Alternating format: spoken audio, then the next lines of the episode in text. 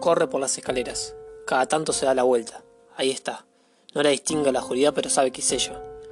Llega hasta el final y abre la puerta que va a la terraza. La cierra y busca algo para trabarla. No encuentra nada. Se desespera. Está atrapado y sin salida. Se queda contra la puerta, escuchando, sosteniendo el picaporte. Tantea los bolsillos en busca del celular. No lo encuentra. Grita, pero el sonido no sale. El golpe de la puerta lo expulsa por el aire y se derrumba contra el suelo.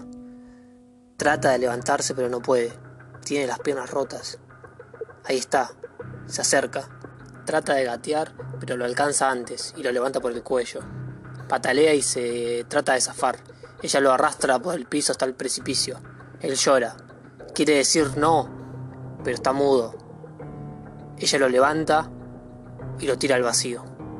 Y él cae y se golpea contra las sábanas. Se reclina agitado. Ella trata de calmarlo. Amor, amor, ¿qué pasa? Tranquilo, solo fue un sueño. Él siente la mano sobre su hombro. La respiración va encontrando su ritmo. Se recuesta. La habitación está en una oscuridad absoluta. Intenta acostumbrar la vista. La mano de ella sigue sobre su hombro. Y a él le empieza a molestar, a doler, a arder. Este no es tu lugar, le dice ella. Él gira en la cama, pero no puede ver nada. Solo siente el dolor de la garra sobre el hombro. Siente ese ardor que lo quema, la piel que cede y la sangre. Y grita y se vuelve a despertar. La concha de la lora, dice, y se pasa las manos mojadas por la cara. Afuera ya es de día. El sol se mete por la ventana, se levanta, hace un largo pis y se moja la cara. Se queda mirando un tiempo largo el espejo.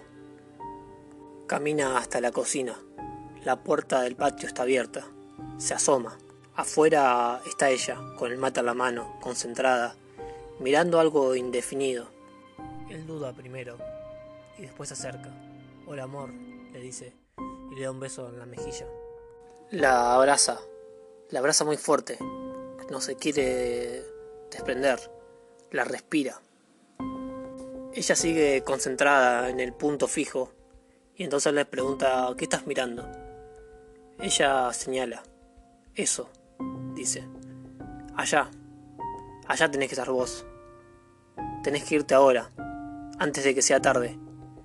Él mira sin entender, allá, ¿no ves? Allá está la Tierra, el planeta Tierra. Él la agarra por los hombros, ella lo mira, pero sus ojos están vacíos, son dos grandes faroles de luz blanca, las luces de un camión en una noche de tormenta, las luces que lo embisten y lo hacen caer de ese diminuto planeta hacia la infinidad oscura. Y él grita mientras cae, mientras siente la garra aferrada a su cuello, y entonces despierta, y es de día. Se levanta furioso, la busca desesperado para que esta pesadilla se termine. Grita su nombre, la busca por las habitaciones, sale al patio. El sol se proyecta sobre la nube de fuego, el auto en llamas, y ellos desparramados sobre las lavandas, cae al piso y dice basta, necesito despertar. Y entonces despierta y agarra el celular las dos. La luz del velador está prendida porque así duerme, porque ahora recuerda que hace mucho que no puede dormir en la oscuridad se toca el cuello, la cara, tiene el cuerpo helado, como un muerto. Se da vuelta y la busca, aunque sabe que ya no está. Entonces se derrama en lágrimas y golpea las sábanas y se acurruca y se ahoga y ella lo mira desde el otro lado sin poder hacer nada. Pone una mano sobre su hombro y le dice, amor, no te preocupes, yo estoy bien. Pero él no la siente ni la escucha y ojalá ella también pudiera llorar.